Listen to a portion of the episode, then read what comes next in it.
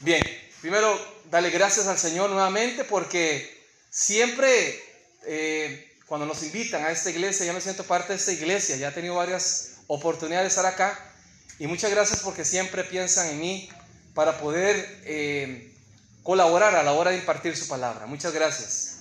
Eh, Noemi, Noemi, gracias por compartir su talento con nosotros. Realmente fue increíble, ¿verdad? Was amazing. ¿Ok?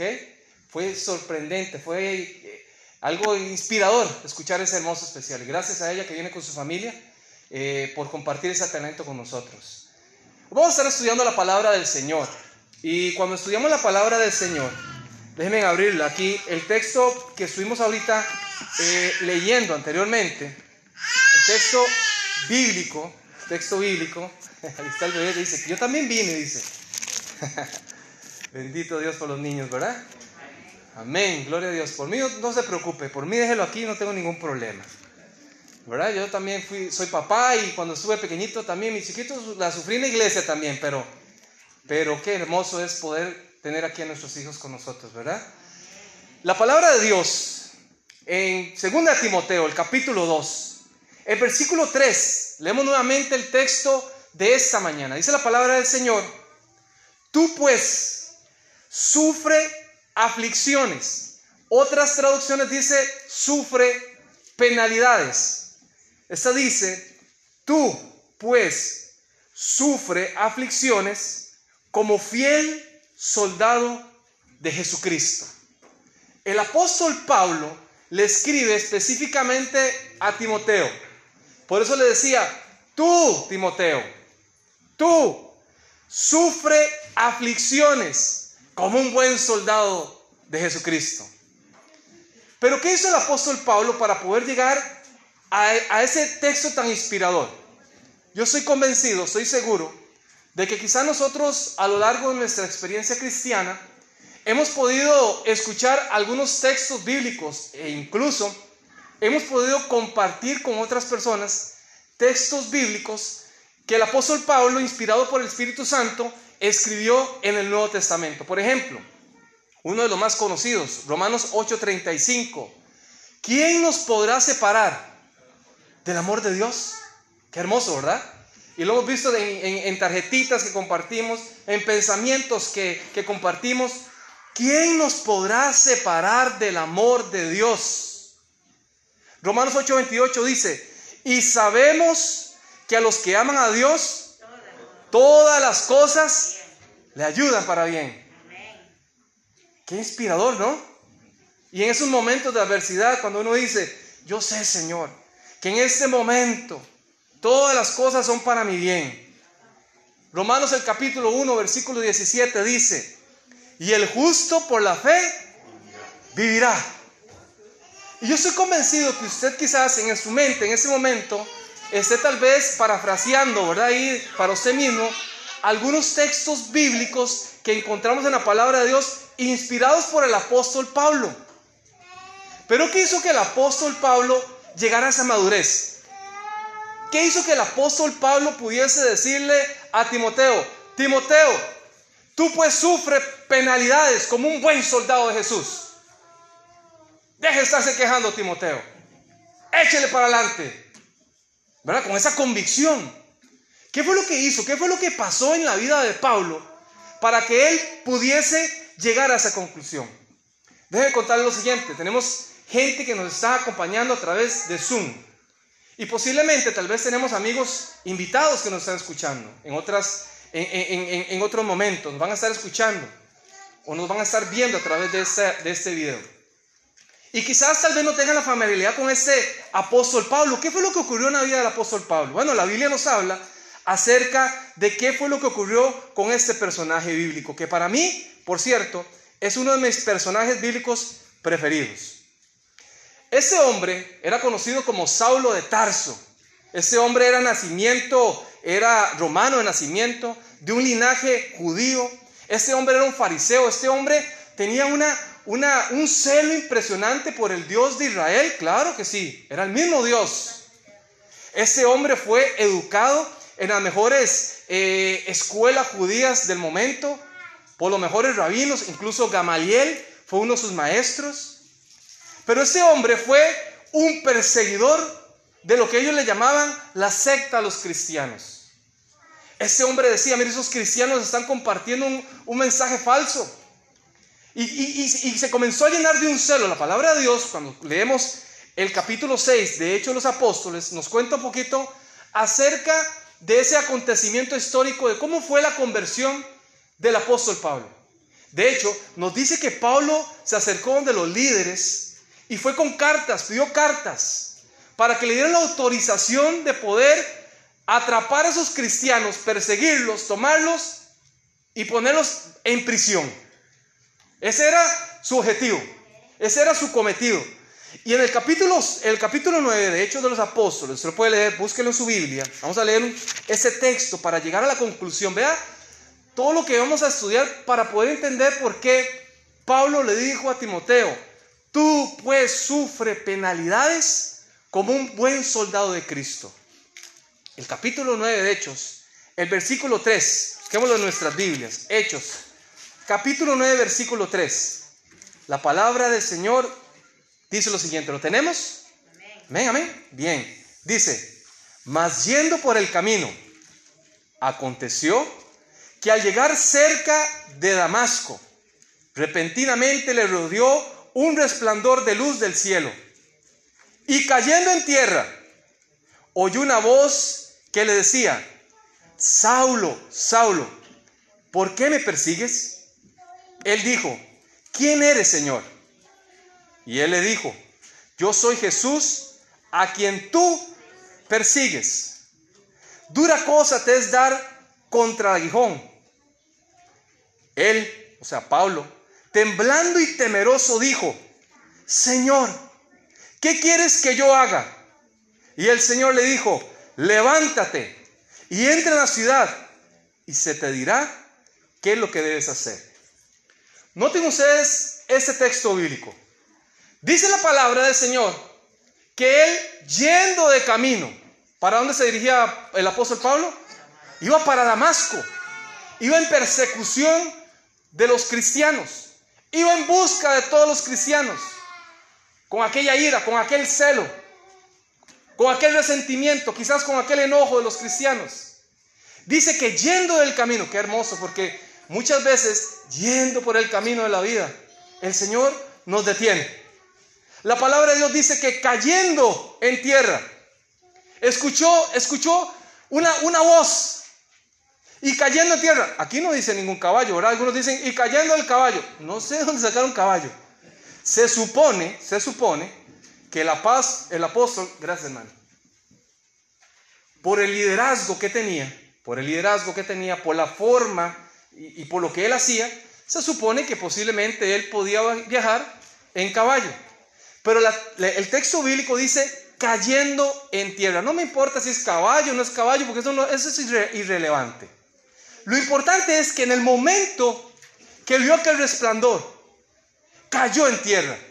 En el momento que escuchó la voz de Dios, dice la palabra que temeroso, temblando, en el suelo estaba temblando, temeroso, preguntó, ¿quién eres? Soy yo Jesús, a quien tú persigues. Y una cosa es ser perseguidor de Jesús y otra cosa es ser seguidor de Jesús. Pablo era perseguidor de Jesús, pero luego eh, Saulo, que ahora se convirtió en Pablo, ahora es seguidor de Jesús. Y Jesús le dijo tres cosas. Número uno, levántate. Porque en el momento cuando uno está ahí tirado en el suelo, en el momento quizás de mayor angustia, temblando, de miedo, con tensión, con ansiedad, ahí en el suelo, en ese momento es cuando Dios le dice a uno, levántate. Allá en el momento, recuerdan ustedes con Elías, ¿qué haces aquí Elías? Levántate nuevamente, levántate. Porque Dios quiere que el cristiano se levante de la adversidad. Levántate, número uno. Entra en la ciudad, número dos. Y número tres, allí se te dirá qué debes hacer. Y en ese momento, dice la palabra del Señor, que Pablo recibió una verdadera conversión. Y a partir de ahí, comienza el Espíritu Santo a trabajar en la, en la vida de aquel hombre, que antes, claro, mantenía un celo por ese mismo Dios, pero Dios le abrió el entendimiento. Es que hay mucha gente que dice, sí, tenemos un mismo Dios, pero hay gente que también Dios, a través del Espíritu Santo, en algún momento va a hacer una obra donde le va a revelar realmente cuál es el plan y el propósito de ellos en su vida cristiana. Y qué hermoso. Y qué hermoso es entender eso, que Dios trabaja, obra, está interesado en la vida de todos los seres humanos. Ese apóstol llegó a escribir 13 epístolas del Nuevo Testamento. ¡Wow! ¡Qué impresionante! Aquel hombre era una persona diferente. Y en ese contexto, ahora sí, el apóstol Pablo escribe uno de esos libros, de esos 13 libros, que es la segunda carta a Timoteo. ¿Dónde escribió el apóstol Pablo esta carta? Vean qué interesante, porque los eh, eruditos de la Biblia, los estudiosos de la Biblia, dicen que el apóstol Pablo escribió este libro, segunda carta a Timoteo, en su segundo encarcelamiento. Este libro Pablo lo escribió en la cárcel. Pablo sabía que le quedaba poco tiempo. Pablo estaba ya esperando su muerte para, para ese momento. Se dice más o menos que en la era del, año 64 después de Cristo, eh, Nerón, el emperador Nerón, prendió fuego sobre Roma, ¿verdad? Y Roma ardió y se consumió. Y dice que Nerón, para desviar la atención, dijo que fueron los cristianos. Y a partir de ese momento surgió una gran persecución por los cristianos. Habían responsabilizado a los cristianos por quemar Roma. Y dos años después, el apóstol Pablo es llevado a prisión, posiblemente por esas mismas persecuciones. Para ese mismo momento, el apóstol Pedro también estaba llevando, se estaba, eh, lo habían llevado también a prisión a Roma. Quizás no estaban en el mismo lugar, pero sí estaban en el mismo tiempo en cárcel. Y es ahí donde el apóstol Pablo comienza a escribir este libro. Es allí donde ese eh, apóstol comienza a, a recomendarle a un hombre, a un joven, a un líder de la iglesia, de cómo debe comportarse un cristiano. Ahora sí, es aquí donde uno tiene que entender que el cristianismo trasciende lo teórico que el cristianismo va más allá de lo que está escrito, que el cristianismo es práctico. Y así como Pablo le decía en algún momento a Timoteo, tú pues sufres penalidades como un buen soldado de Cristo. Pablo estaba escribiendo lo que él estaba experimentando. Y es que esa es la vida del cristiano. Esa es la vida del cristiano. Cuando la palabra de Dios comienza a influir en nuestra vida. Cuando la palabra de Dios comienza a generar un cambio en nuestra vida, nuestra manera de ver la vida diferente, cambia. Nuestra manera de comportarnos cambia totalmente.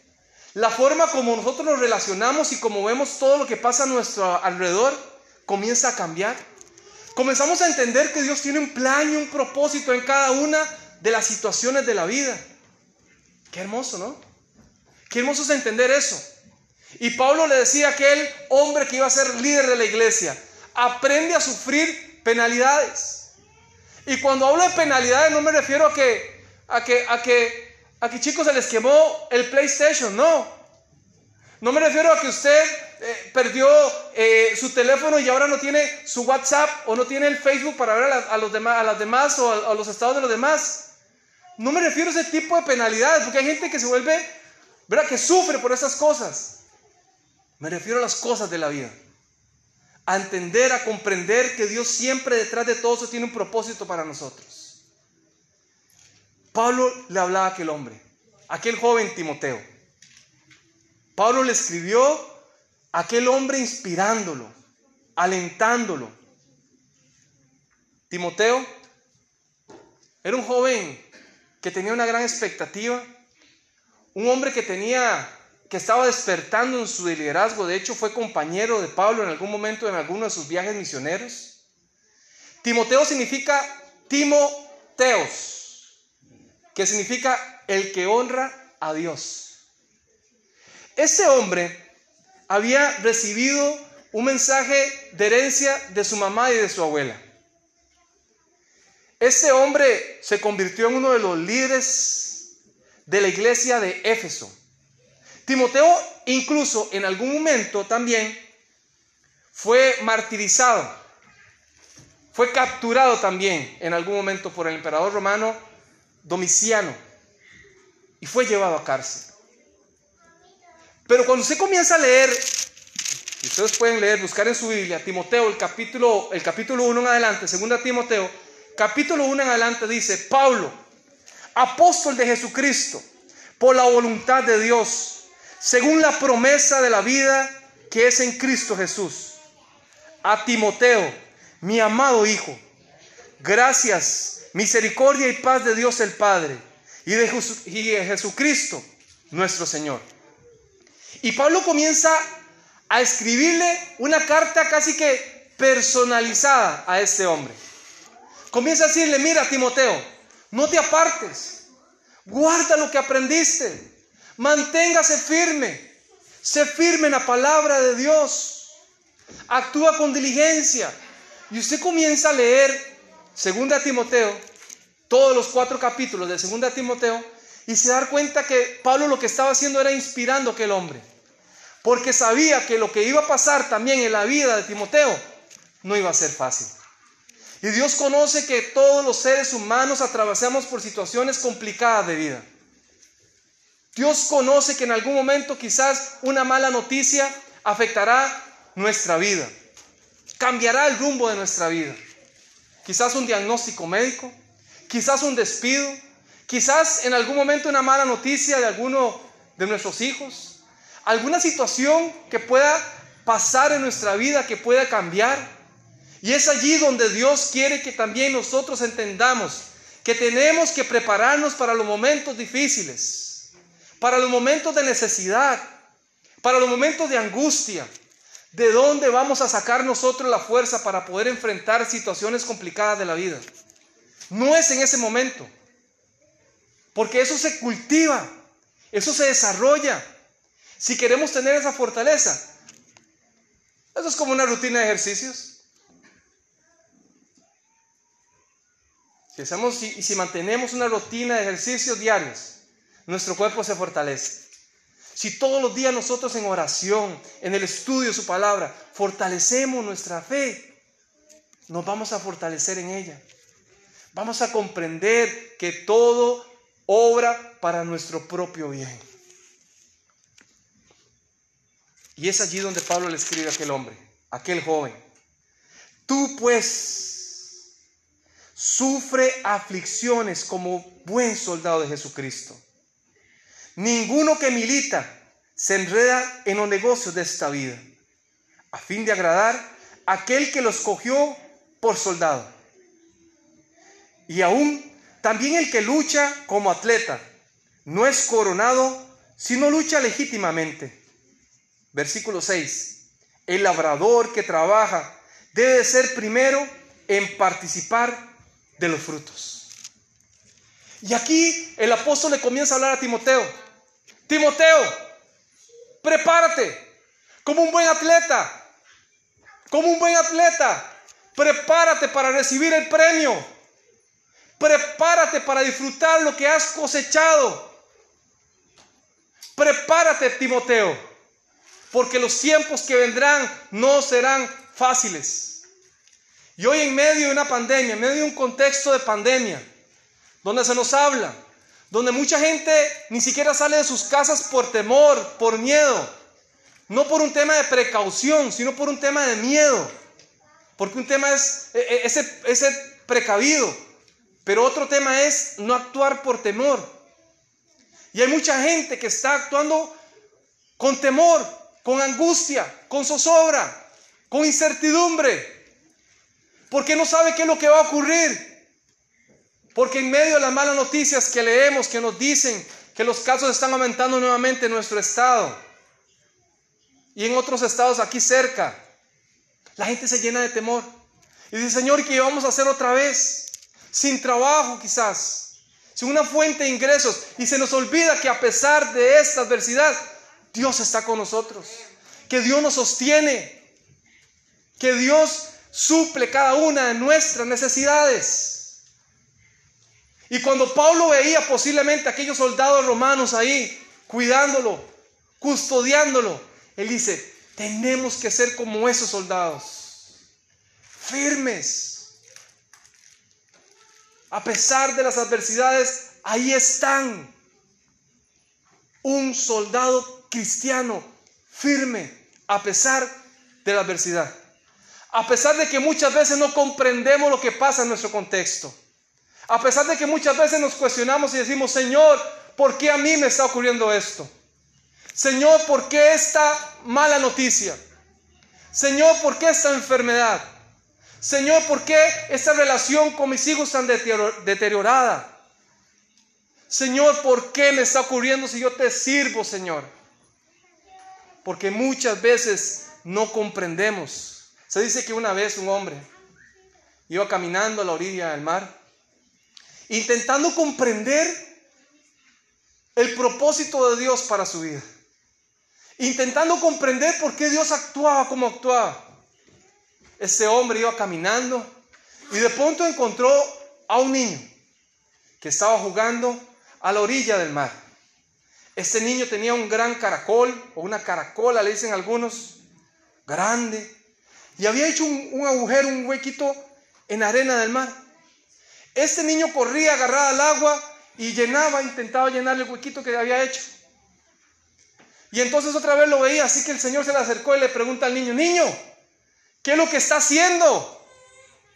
Y el niño le dijo, estoy intentando depositar todo el agua del mar en este pequeño agujero. El hombre se le quedó viendo y comenzó a reír. Dio cuatro pasos y después entendió que eso era lo que él estaba intentando hacer con Dios. Él estaba intentando comprender a Dios. Estaba intentando racionalizar la fe. Estaba intentando comprender qué era lo que ocurría en su vida. Y una experiencia de cristiano no trasciende cuando, cuando ponemos primero eh, la, la razón, porque la fe no actúa con razón. La fe se desarrolla la fe se desarrolla todos los días. El intentar comprender por qué Dios obra así en nuestras vidas nos llena de inseguridad. Pero cuando aprendemos a confiar en Dios, es diferente. Nuestra experiencia trasciende.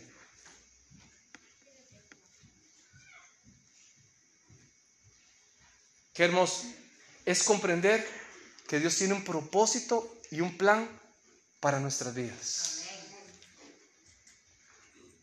aquel apóstol, no solamente escribió esta, carta a Timoteo en la cárcel.